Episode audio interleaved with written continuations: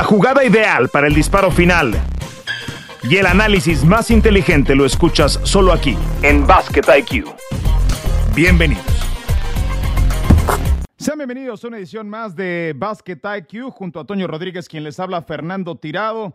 Casi 20 partidos de la campaña NBA están en los libros, pero el día de hoy eh, hacemos un paréntesis en la temporada de la NBA para hablar con un histórico, más de 15 años como profesional eh, en distintos países, campeón en la Liga Nacional de Baloncesto Profesional, campeón en Venezuela, recientemente campeón en Puerto Rico, dos Supercopas de España, cuatro ACBs, tres Copas del Rey, dos Euroligas, una Copa Internacional, una Copa Intercontinental, quiero decir, oro FIBA Américas, oro Centro Básquet. Usted sabe de quién estamos hablando. Hablamos de Gustavo Ayón, a quien le damos la bienvenida a Basket IQ. Recientemente campeón, otra conquista con los capitanes de Arecibo allá en Puerto Rico. Gus, gracias por abrirte espacio en la agenda. Gracias por platicar con nosotros. Y, yo te quería preguntar de inicio, cómo funciona Gustavo Ayón para llegar como una navaja suiza y entregar soluciones en distintos países, en distintos climas. Venías de Rusia, fuiste a México, vas a Puerto Rico. El, el básquetbol es distinto en las latitudes, pero tú llegas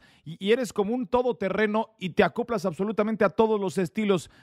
¿Dónde crees que está tu virtud para que esto ocurra? ¿Qué tal, Fernando? ¿Cómo estás, eh, Antonio? Gracias a ustedes por, por este espacio. Y bueno, la pregunta que haces, eh, creo que pues es un sentido de adaptación. Eh, vivir lo que vives desde tu infancia, tu juventud, creo que te marca muchísimo y, lo más importante que me ha dado todo eso que viví en, en, la infancia y en la juventud con mi familia, pues es adaptarte, adaptarte a lo que, a lo que necesites para, para sobrevivir, a lo que necesites para, para tener éxito sinceramente me he adaptado perfectamente a cualquier situación en la que me he encontrado, siempre y cuando eh, pues esté la, la, disposición por parte del entorno en el que me encuentre.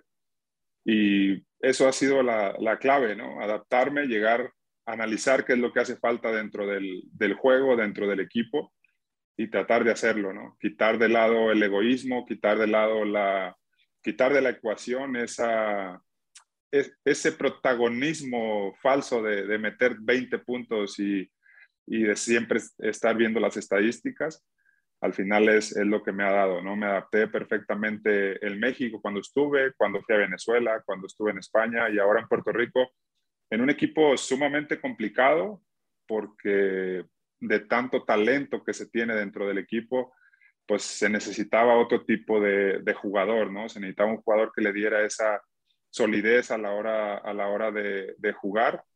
Eh, ofensivamente yo iba a un ritmo más, más abajo que ellos y eso ayudaba a que el equipo se estabilizaba, ¿no? Entonces, al final lo, asumo todo a la adaptación dentro de, de, dentro de un grupo. Gus, gusto saludarte por lo que es la liga en Puerto Rico, por lo que es el momento en tu carrera. ¿Qué hizo especial este título en Puerto Rico para ti? Bueno, yo lo hizo especial porque yo ya estaba retirado, ya tenía un año prácticamente en mi casa, eh, enfocado en otros temas, enfocado en, una, en, otro, ritmo de vida, no, no en el ritmo de vida del, del baloncesto.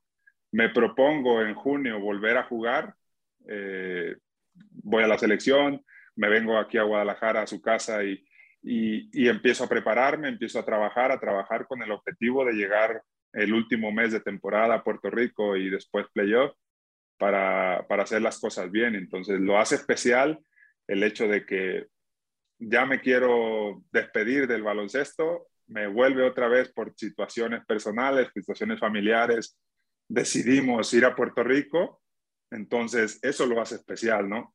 Yo, yo, te quería preguntar justamente sobre eso, Gustavo. La última vez que charlamos fue cuando estabas en Europa del Este, previo a aquel repechaje rumbo a los Juegos Olímpicos. Eh, eh, en lo que hablábamos era tu last dance, tu último baile con la selección mexicana. A mí sí me gustaría que elaboraras y que profundizaras un poco en cuál fue el motivador de querer salir a jugar básquetbol otra vez, de, de, asumir este compromiso, de ir a Puerto Rico. Te sigo en redes sociales, veo que una de tus pasiones son los caballos, evidentemente el, el, rol de ser padre, un hombre de familia se van cambiando las prioridades después de 15 años de carrera, tu mente está en otras cosas, tienes tu propia marca de uniformes, en fin, te has convertido en un empresario, va cambiando va mutando, eres muy distinto al Gustavo Ayón de hace 15 años. Y, sí me pregunto por qué Gustavo Ayón, después de haberlo ganado todo en todos los lugares en los que jugó, decide ir a Puerto Rico a, apoyar a este equipo de los capitanes de Arecibo, en donde, como bien lo mencionas, eh, llegaste a ser o, quizás lo que más aportas es el nombre de este programa, que es Basket IQ, coeficiente intelectual sobre la cancha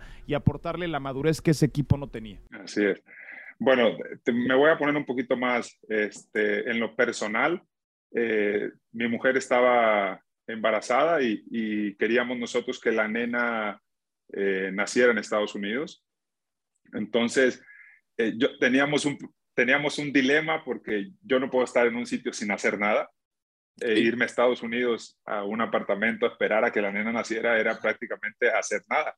Entonces yo no puedo estar en un sitio sin, sin tener la mente ocupada, sin tener, sin tener actividad, sin tener nada. Entonces vamos, eh, aprovecho la oportunidad para ir a la selección y cerrar mi ciclo con la selección en un proolímpico, en un evento importante. Y estando allá, el dueño de, del equipo de capitanes me manda un mensaje vía Instagram. Entonces, como muchos mensajes muchas veces no se leen o muchas veces los dejas pasar ahí, pues dio la casualidad que en ese momento sí lo leí. Le contesté y le agradecí su admiración porque él me, me mandó un mensaje demostrando su admiración hacia mi manera de jugar, hacia mi manera de ser y decirme que, que en Puerto Rico tenía el, el, equipo de capitanes en lo, que, en lo que fuese necesario. Entonces le contesto y le agradezco y en el momento que le agradezco, pues él, él ya suelta la realidad del por qué me, del por qué me, me escribe. Y era para decirme que, que quería él eh, acomodar el lugar este, que yo jugara para, para su equipo, ¿no? Entonces ahí se me prende el foco y digo, bueno, puedo hacer dos cosas. Voy, estoy ocupado haciendo algo, me mantengo ocupado, me mantengo activo, juego, hago algo que lo sé hacer perfectamente. A lo mejor no estaba físicamente al 100%, pero sabía que con trabajo y, y constancia me iba a poder poner en forma para los momentos importantes. Y digo, bueno, mato dos pájaros de un tiro. Me mantengo ocupado, mantengo ocupada mi cabeza y así la nena nace en Estados Unidos, ¿no? Oye, pues, oye, Gus, eh, sí. Dime. No, es que el desenlace en la cancha nos lo sabemos muy bien. Eh, y, cómo fueron los tiempos, porque Fer y yo también somos papás. Eh, digo, eh, eh, todo salió bien, estamos seguros, pero, pero ¿cómo fue la otra parte de, estar jugando en postemporada y que, la bebé nació, estoy seguro, muy bien? Bueno, ya lograron que naciera en, un territorio administrado por Estados Unidos. Bueno, y aquí viene, lo, aquí viene lo curioso. Entonces, nosotros programamos todo porque la niña iba a nacer a principios, finales de, de julio, principios de agosto. Entonces, nosotros llegamos, yo llegué de Europa el, el día 3 o 4 y nosotros viajamos a Puerto Rico el día 7 de julio. Entonces, cuando nosotros llegamos al aeropuerto, pues se documenta mi mujer, documentamos todo, ya están maletas arriba y me dicen a mí, es que tú no puedes viajar porque, tienes, porque vienes de Europa y necesitas hacer cuarentena en México. No. Entonces no pudimos viajar, yo ya tenía contrato firmado, ya le había dado mi palabra a Fabián, que es el apoderado del, del equipo de capitanes, eh, ya, le, ya había hecho todo. Entonces, al final, tomo una decisión por un tema personal, pero yo ya había hecho todo lo legal, de contratos, de todo lo que se requiere pues, para ir a un sitio, ¿no? El tema de procesos de visa, todo, todo lo que... Y entonces, al final, la nena no nace en Estados Unidos. ¡No! Porque no podemos ir a... Uh, oye, ¿y nació en Guadalajara? Nació aquí en Guadalajara. es tapatía. Está bien, es, una gran ciudad para nacer. Bueno, siempre las cosas pasan por algo. Al final todo salió súper bien. Mi mujer muy contenta con todo lo que, todo lo que vivió. Eh, y eso es lo más importante, ¿no? Yo creo que al final, mientras las cosas salgan bien, eh, da igual el proceso, da igual lo que pases, cómo lo pases. Al final, el objetivo es estar bien, estar contento y lo logramos, ¿no? Entonces, pues bueno, ya el proceso se alargó, ya no fui en julio, pasó agosto, ya en septiembre que no, ya tengo que irme porque si no, no me voy a alcanzar a poner en forma para los playoffs. Y fue perfecto porque nos fuimos un 7 de septiembre, de septiembre. Era obvio, de casi un año parado. Era obvio que iba a estar perdido dentro de la cancha, iba a estar, fallaba canastas debajo del aro que en mi vida yo había fallado. O sea, e, era normal. Obviamente la gente se ponía nerviosa y me abuchaba y hablaba y ponía en redes sociales que, qué hacía yo aquí. hay, una, hay una, no sé por qué lo dicen, eh, le dicen a un jugador malo, le dicen bacalao. Y yo escuchaba todos los días en, las gradas que decía, yo eres un bacalao. Y yo, eso, decía, que es un bacalao. Yo, sé que es un pez, pero yo, ¿qué significa? No? Entonces, bueno, yo te voy a contar otra historia que al final, que al final, en el último partido, pues a un tipo que siempre me gritaba eso, siempre me gritaba eso, se la regresé, ¿no?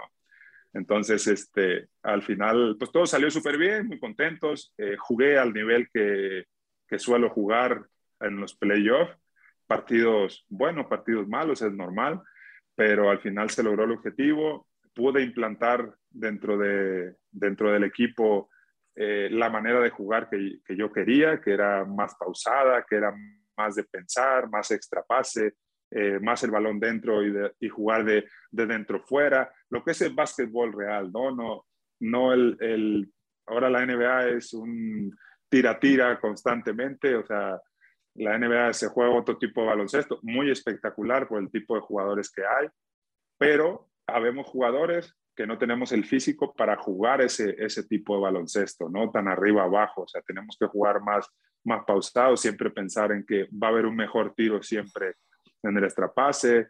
Eh, yo recuerdo perfectamente que, que llegué y lo primero que les decía, tenemos que hacer tiros abajo de los 8 segundos, abajo de los 8 segundos. Llegaba ya y 18 segundos y ya habíamos tirado. Entonces, al final el equipo juega súper bien, ¿no? El equipo juega muy, muy bien. Me vengo muy contento de, Puerto Rico por esa dinámica que al final hasta el mismo entrenador deseaba, pero él, pues por la misma situación que, ha vivido en toda su carrera en Puerto Rico, pues nunca, lo, nunca había tenido un jugador de esta o, de esas características, ¿no? ¿Qué, ¿Qué, historia, nomás yo me caí con una duda. ¿En qué, ¿En qué aeropuerto les pasó todo el drama? ¿O cuándo? En Guadalajara. Puta, ya, ya me imagino. Acá. sí, fíjate, lo peor, estuvimos en una burbuja en, Croacia, estábamos en la burbuja y, y, fue increíble porque nos hicieron pruebas de COVID todos los días. Llegué, con, llegué con callo en las narices. Después sí la tengo fracturada, tengo el tabique desviado y, y, y el, el, tubito ese no entra. En este orificio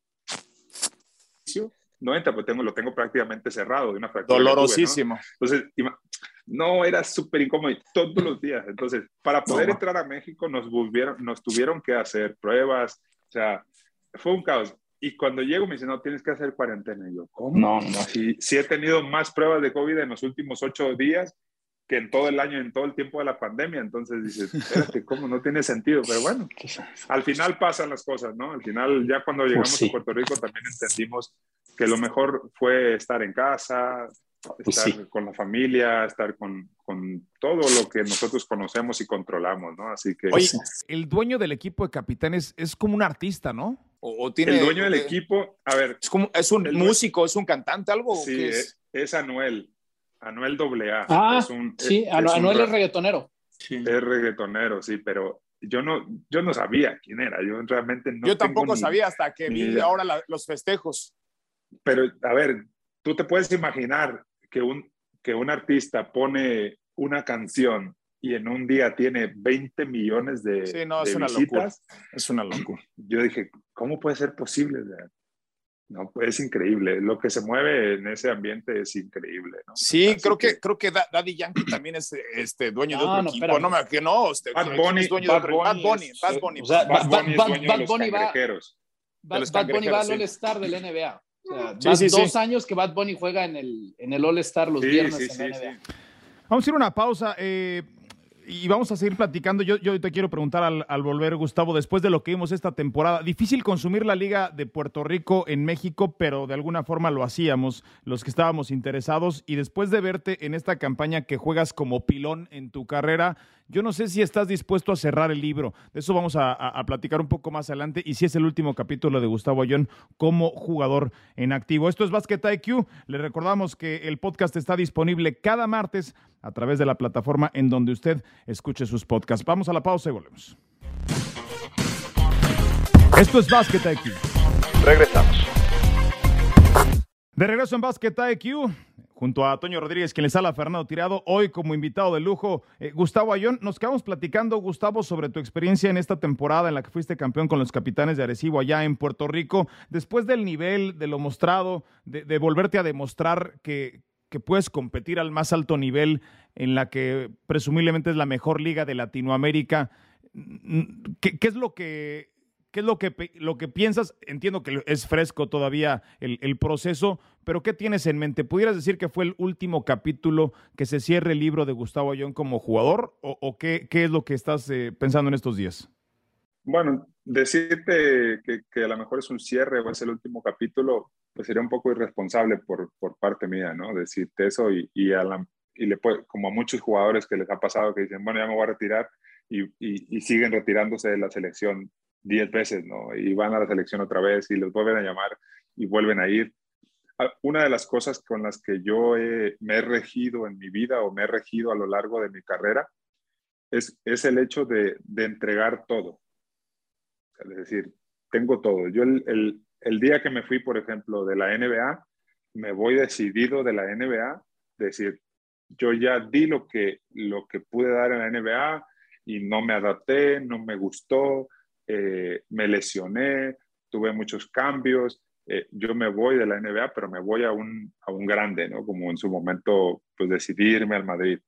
Entonces, lo mismo me pasa cuando me voy del Madrid, ¿no? Es decir, yo me voy del Madrid y, y, yo no le debo nada al Madrid, ni el Madrid me debe nada a mí, porque yo en todo momento, con peso eh, adecuado o, o, sobrepeso o peso de menos o como sea, siempre daba el 100% dentro de la cancha y fuera de la cancha trataba de ser un ejemplo de, de, una, buena, de una buena persona. Entonces, al final del camino, decirte que es el último baile, eh, no lo sé, no lo tengo tan claro aún.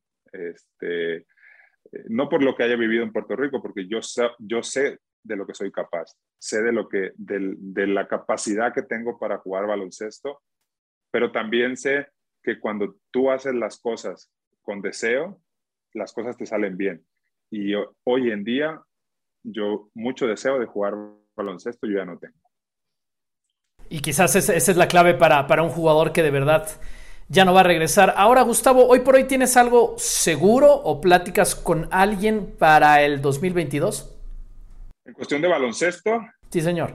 El año pasado en la pandemia tuve medio Europa ofreciéndome contratos. El año pasado tuve el año pasado. Este año, en febrero, tuve, un contrato, tuve una oferta de contrato al nivel de lo que tenían en Madrid, eh, del Chesca de Moscú, y no la acepté. al final, pues soy cabezón para lo bueno y para lo malo, ¿no? Tengo mis cosas bien claras y no, no estoy bien físicamente y no estoy bien de cabeza. Físicamente te puedes poner, te pones 20, 25 días a trabajar, a comer bien, a alimentarte, a dormir bien, a descansar, y en 25 días estás al 100% físicamente. Obviamente conforme va avanzando la edad te cuesta un poco más de trabajo. Pero lo más importante es ponerte bien de la cabeza, es ponerte bien de, de, de, de, enfocarte en lo que realmente quieres dentro de tu cabeza. Eso es lo más difícil y es lo que pocos, pocas personas o pocos jugadores entienden que, que lo más importante es enfocarte, porque todo lo demás es fácil. Comer bien, descansar y entrenar, lo puedes hacer fácil. Lo que no bueno, eh, eso es fácil, para ti porque tú siempre has sido disciplinado. Yo conozco muchos otros que no es tan fácil. Esa parte no, está, no, es, no es tan fácil, pero... Pero no es porque sea difícil, sino es porque no están preparados de su cabeza para hacer algo así. Y porque lo vienes haciendo desde hace muchos años. Pero a ver, entonces. Vida, ¿no? Esa, de vida, ¿no? Esa, Y, por, eso has tenido los logros que has tenido. Pero, pero dime entonces, después de que te ofreció medio Europa, hoy por hoy para, para el 2022, ¿tienes algo sobre la mesa? Pues no medio Europa, pero a lo mejor un cuarto de Europa sí tengo ofreciéndome, ¿no? De ofreciéndome ofertas. Eh, también muchas he recibido muchas ofertas de, de, de Japón, de Corea, de esos, de esos lugares, ¿no? Entonces, eh, sí, sí, sí tengo ofertas, eh, no obstante una muy fresca de, de anoche, eh, Venecia, el equipo de Venecia me, me, llamó también, o sea, al final no me he querido ir porque no me siento yo con ganas de irme, entonces, gracias a Dios tengo eso, ¿no? gracias a Dios tengo esa virtud, a lo mejor muchos dirán, oye, pero muchos quisieran hacer eso. Perfecto. Pues. Sí, digamos que... ¿Estás un poco cansado, Gustavo, de, de, de, esa vida nómada que representa eh, el jugar básquetbol profesional? Yo desde hace, desde hace dos años, eh, yo ya me canso más de no hacer nada, porque realmente como basquetbolista eh, pasas gran parte de tu tiempo sin hacer nada, descansando prácticamente. Mira, te lo voy a poner, te lo voy a poner muy fácil. En el Madrid, yo estaba en el Madrid. Yo me levantaba, desayunaba, me iba a entrenar y el resto del día yo me la pasaba descansando. Sin hacer nada prácticamente. Entonces ya hoy en día mi, mi, cabeza, ya conocí con el año que estuve involucrado en, en mis empresas, o sea, tengo una constructora, tengo una marca de ropa, tengo una productora de carne, o sea, tengo varias empresas. Cuando ya me hice cargo durante la pandemia al 100%, pues yo ya no puedo estar acostado en una cama sin hacer nada, ¿sabes? Estoy todo el día en el teléfono, estoy, quiero estar activo todo el día con el tema de las empresas.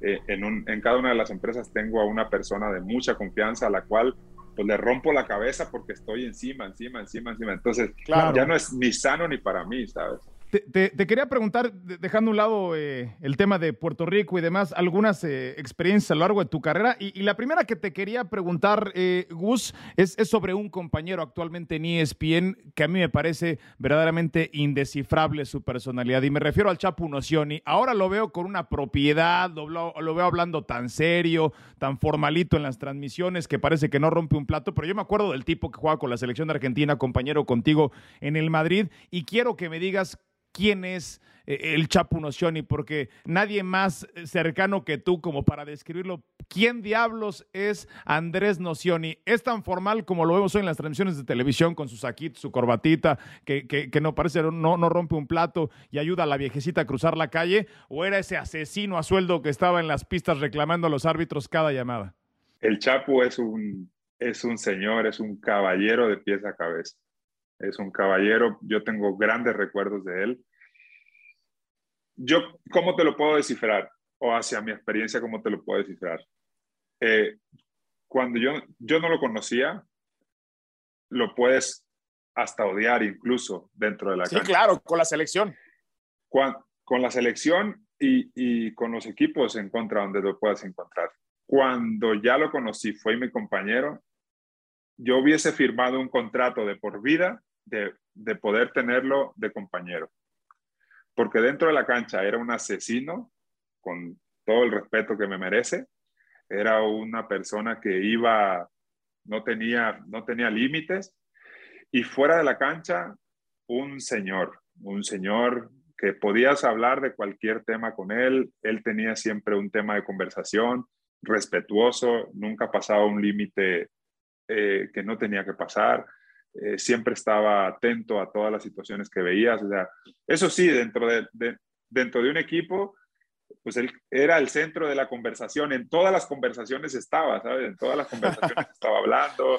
Eh, siempre tenía un, un, una opinión de, de, cualquier tema, porque es un, es un tipo pues muy, muy preparado, muy culto, ¿no? Entonces, sinceramente, para mí eh, es un señor de, de pies a cabeza. Oye, Gus, yo, yo también voy a, voy a aprovechar un, cambio de tema.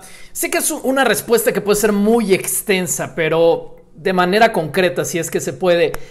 Para que la selección mexicana, que ahorita está regresando a una, a una o está por regresar para una ventana FIBA, regrese un torneo importante, me refiero a dos, a Mundial o a Juegos Olímpicos, como ustedes regresaron para España, ¿es un tema de décadas o es un tema de años?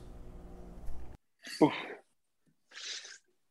yo creo que es un tema de que las personas que están al frente, en este caso se puede decir Omar, Omar Quintero, tiene que tomar un riesgo de hacer lo que hizo un entrenador que le dio éxito a la selección durante un par de años. El caso de Sergio Valdomillo. Te lo voy a, te lo, te lo cuento y, te lo explico porque lo viví desde dentro.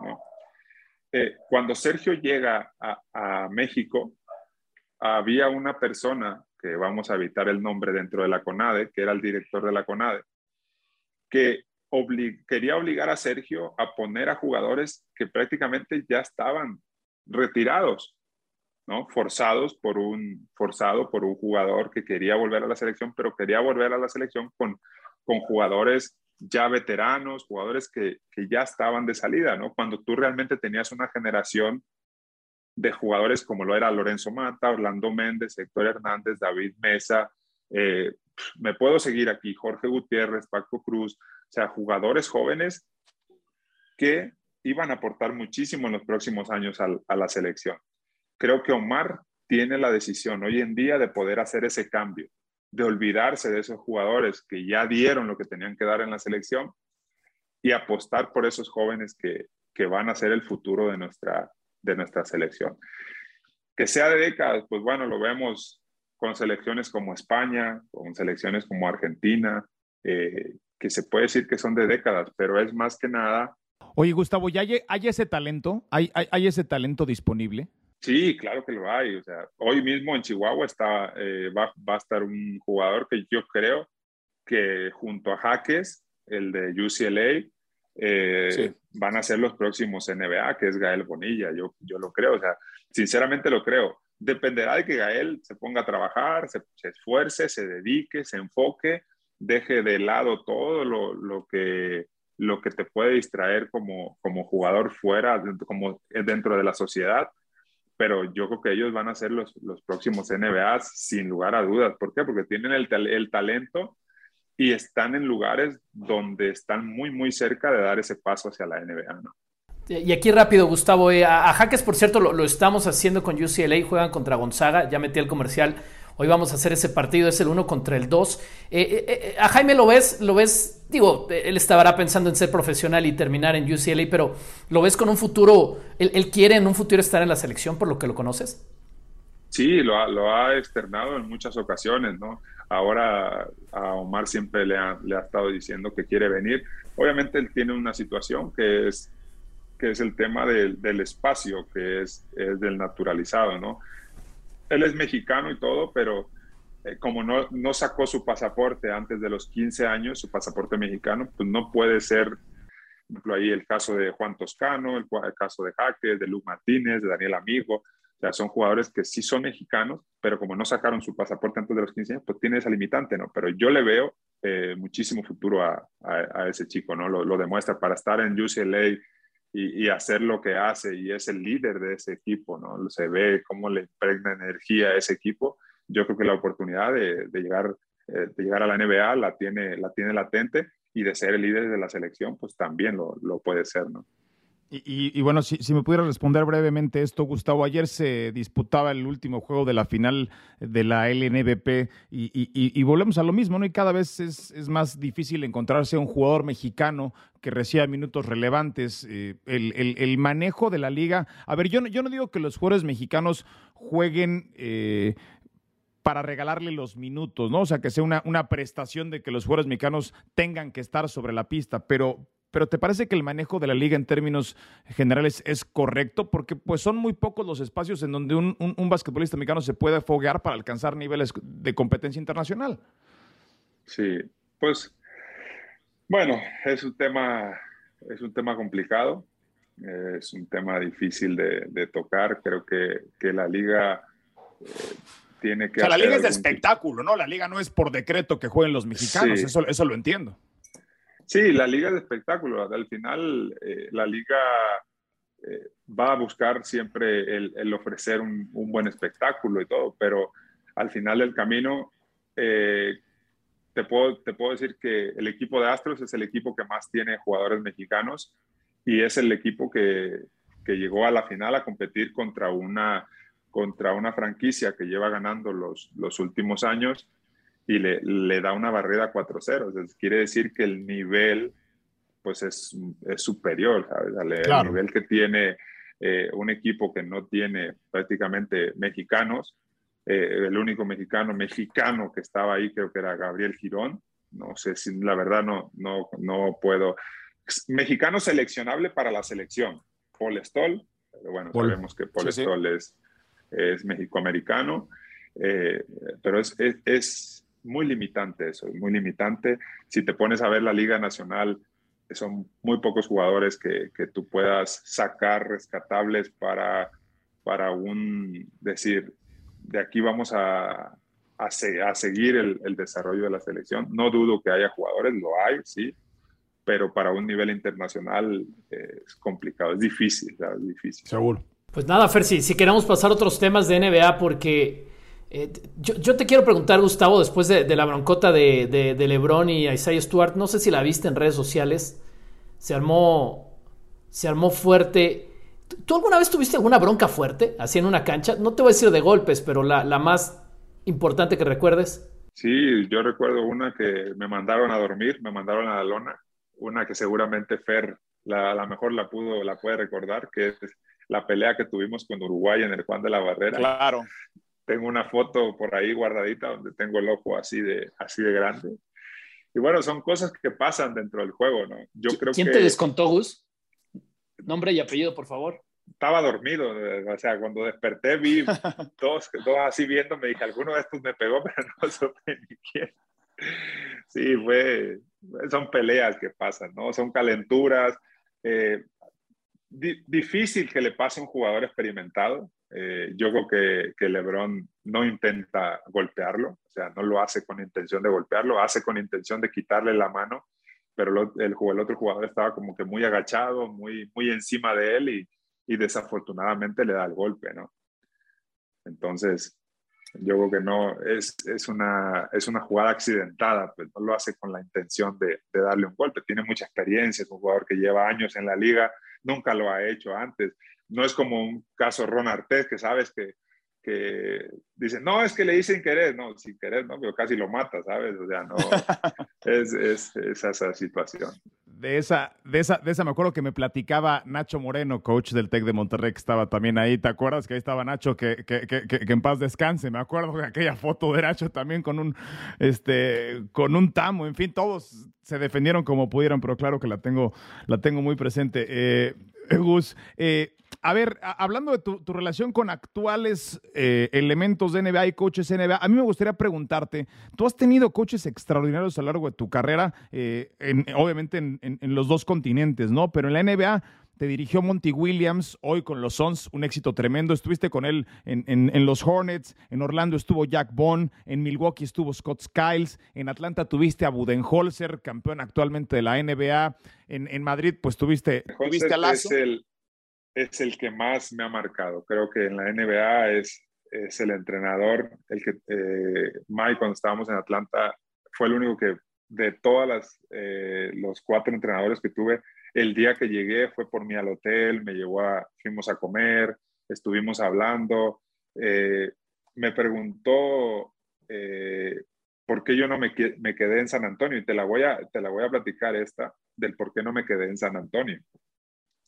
Yo fui a hacer unos campamentos antes de ir a, Nueva Orleans. en, ese verano fui a hacer unos campamentos en varios equipos de la NBA.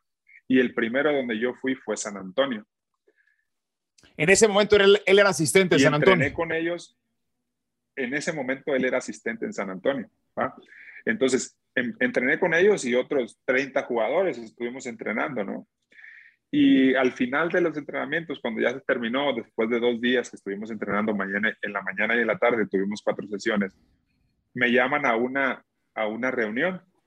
Y, y esto nunca lo olvidaré porque, porque es algo que, que, ha sido mi, pues no mi talón de Aquiles, porque hoy en día ya lo, no lo domino, pero sí lo, lo suelo hablar, ¿no? Que es el inglés. Entonces me meten a una sala, yo no, yo no sabía hablar inglés, yo no entendía nada, prácticamente nada, y empiezan a hablar y yo así mirándolos fijamente sin decir ni una palabra, ¿no? estuvimos ahí como media hora, no estuvo Popovich en la reunión, pero estaban todos sus asistentes. Estaba Jack Bond, el que fue mi entrenador después en, en este... En Orlando. En, en Orlando. Y este, estaba también el entrenador de Atlanta, estaba Mike. Entonces, no sé qué tanto me dijeron, que, que yo nunca me enteré, yo nunca supe ni lo que... Yo salí de ahí, agarré mi maleta y me fui al aeropuerto porque tenía un campamento en Oklahoma. Y fuimos para allá. Entonces yo me doy cuenta en Atlanta, cuando voy a platicar, ya cuando ya empezaba a, dominar el inglés este, un poco mejor, cuando estoy, estoy, en la cena con, con, el entrenador de Atlanta, me dice, oye, dice, ¿por qué no te quisiste quedar en, San Antonio? Nosotros te queríamos en San Antonio. Y yo, ¿cómo? Sí, sí, nosotros cuando te metemos a las reuniones para decirte que nosotros te queríamos que te quedaras aquí para seguir entrenando y, el entrenador Popovich te pudiera ver. Wow. Y, y fue como que, oh, nunca lo voy a olvidar, eso, eso es algo que, que una de las cosas que yo no, que siempre me voy a eh. quedar con eso es que yo me hubiese encantado haber jugado para, para San Antonio. ¿En qué año fue eso, Gustavo? Eso fue en el 2013. Veníamos de ganar con la selección en Venezuela y, prácticamente llegué a, terminé en Venezuela y fui a, fui a Atlanta. estamos hablando de tu prime, Gus. En el 2013. Sí, sí. Estamos, digo, sigues a un, gran nivel, lo demostraste apenas, pero, pero atléticamente ese era tu prime. Sí, sí, o sea, atléticamente estaba ahí porque me sentía súper bien físicamente, ya había entendido la NBA, cómo, cómo funcionaba, pero bueno, al año siguiente los Spurs son campeones de la NBA, Gustavo. Pudiste haber sido campeón de la NBA con eso. Digo, no es por echarle sal a la herida, ¿no? Pero hubiera sido campeón de la NBA. Sí, la verdad que es un tema que, y siempre se lo platico yo a, mi hijo y le digo que él tiene que aprender inglés porque a mí me pasó algo que, por no saber inglés, ¿sabes? Por no... Y eso es una situación que que digo, bueno, se la platico para que en algún momento él no tenga ese problema, ¿sabes? Yo, yo me imagino del otro lado este, este cuerpo de, de, de coacheo de los Spurs diciendo, bueno, Gustavo Ayón, we want you in the team. Greg Popovich is saying that you can play with us the next season. Do you want to play with us next season? Gustavo, y, y, tú te quedaste con la boca cerrada, me, me quiero morir, Gustavo. Solo les dije, ok, porque no sabía decir otra palabra. Ok. Y gracias. y, aparte, me, parece, me parece increíble, inaudito que no haya habido en una sociedad México-americana Eso es verdad. San Antonio alguien que, haya... O un traductor. No, no había ni, uno solo que hablara español. De hecho, mi agente ese día dijo, bueno, yo ya me voy al aeropuerto para ir haciendo todo y te espero en el aeropuerto. Mi agente habla de español si mi gente se queda en esa reunión, a lo mejor estaríamos hablando de otra historia. Pero bueno, las cosas tienen que pasar como tienen que pues pasar. Porque después seguro no aprendiste a hablar ruso y fuiste a jugar a, San Petersburgo, ¿no? ¿no? No, solo aprendí a decir para acá, para acá, que es adiós. qué, qué, locura de historia, Gustavo. Esa, no, sé si, si, la habías compartido, pero bueno. Eh, no, la he compartido en varias ocasiones, con, eh, bueno, no en entrevistas, pero sí con amigos y cosas en privado. Sí, porque me dicen, oye, ¿por qué nunca fuiste en San Antonio? Por güey. Siempre les digo, güey. Pues oye, pero, pero al final, y, nos quedamos platicando de Budenholzer, creo, y, esa es la percepción de sus equipos en Atlanta, eh, cuando lleva cuatro All-Stars, que es Corber, Millsap, Tig, eh, el otro no me acuerdo quién era, eh, en fin, lleva cuatro All-Stars de perfil bajo a, a juegos estrellas de NBA, no eran jugadores de estos este, flashy, y, tiene un gran récord con Atlanta, todo lo que ha hecho con Milwaukee, pero por el perfil, por el corte de jugador que utiliza Budenholzer, me parece, y viniendo del árbol genealógico de Popovich, Gustavo, que es el que más admira, respeta y valora al jugador internacional y al jugador inteligente, al del extrapase, al del básquetbol altruista, al que busca la mejor opción, al que hace hustle, al que se mata en defensa, a esa clase de jugadores, me parece que por eso quizás era, el que más te marcó y, con el que más clic hiciste, ¿no? Sí, aparte, llego yo y, él me dice, eh, él, es muy sincero conmigo, me dice, a ver, yo quiero que vengas en la segunda rotación. Cuando te dicen eso, en la segunda rotación de la NBA, pues es bastante, bastante bueno, ¿no? Muchos partidos yo estuve jugando al lado de Al Horford o, incluso entraba por Al Horford y jugaba con Paul Millsap, ¿no? Entonces... Eh, Estaba el Tom Brand en ese equipo, ¿no? Sí, me sentí importante, realmente te lo comento esto porque me sentía importante, que era lo que yo, yo quería. Yo no quería estar de los 48 minutos, estar 45 minutos aplaudiendo. O sea, yo no, yo no quería eso. Yo quería Hubo partidos que yo jugué 30 minutos en Atlanta, o sea, 28 minutos, partidos con 15 puntos, 8 rebotes, o sea, tuve partidos importantes ¿Por qué? Porque él me dio la confianza y, me, me tenía dentro de su rotación. Entonces eso al final del camino, pues era lo que yo estaba buscando, lo que yo quería. Cuando ya me, me lesiono el hombro y empiezo pues a, recibir ofertas del mínimo de, varios equipos, pues yo decía, voy a estar en la misma situación que estuve en Orlando, que estuve en, Milwaukee, que nomás era una moneda de cambio y era nada más para completar el banquillo. Entonces realmente yo no quería eso y es por ahí que me voy a, Europa nuevamente, ¿no? Toño, no sé, no sé si le quiere hacer otra pregunta a, Gustavo, si no nos vamos, nos vamos con una dinámica, sí. que se nos, se nos vámonos para, vámonos para la dinámica, vámonos para la dinámica, Fer. Si quieres, empieza tú y yo voy con la segunda.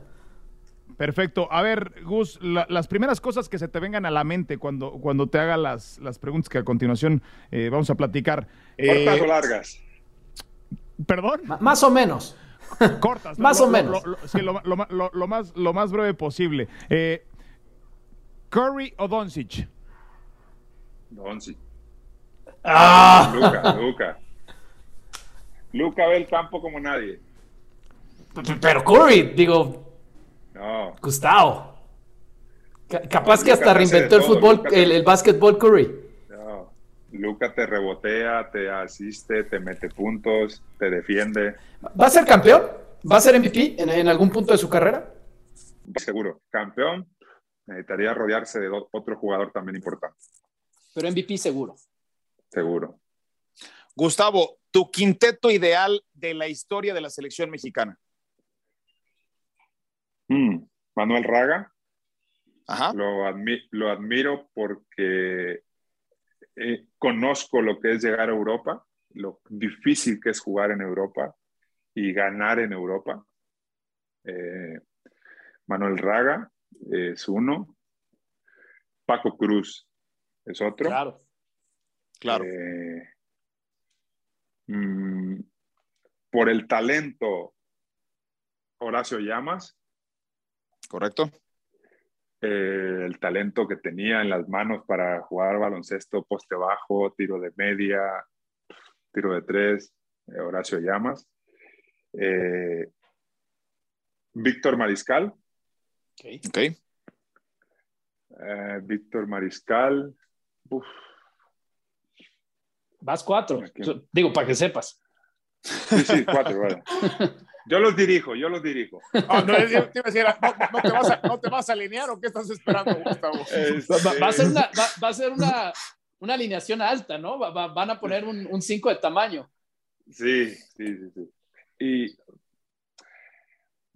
mi quinteto ideal que yo quisiera dirigir, no en el que, o en el que quisiera estar. No, no, no, no, no. los, los voy a dirigir yo, tú me vas a decir a quién poner. sí. Porque yo pongo a Gustavo Ayón, ¿eh? Eh, pues bueno, ahí ya dependerá. Normalmente no lo suelo, no lo suelo hacer o ponerme en una lista así. Pondría Arturo Guerrero también. Correcto. Se necesita el tiro. Pero déjame una. Pero, ¿Pablo Lazo o Sergio Valdeolmillos? Uf.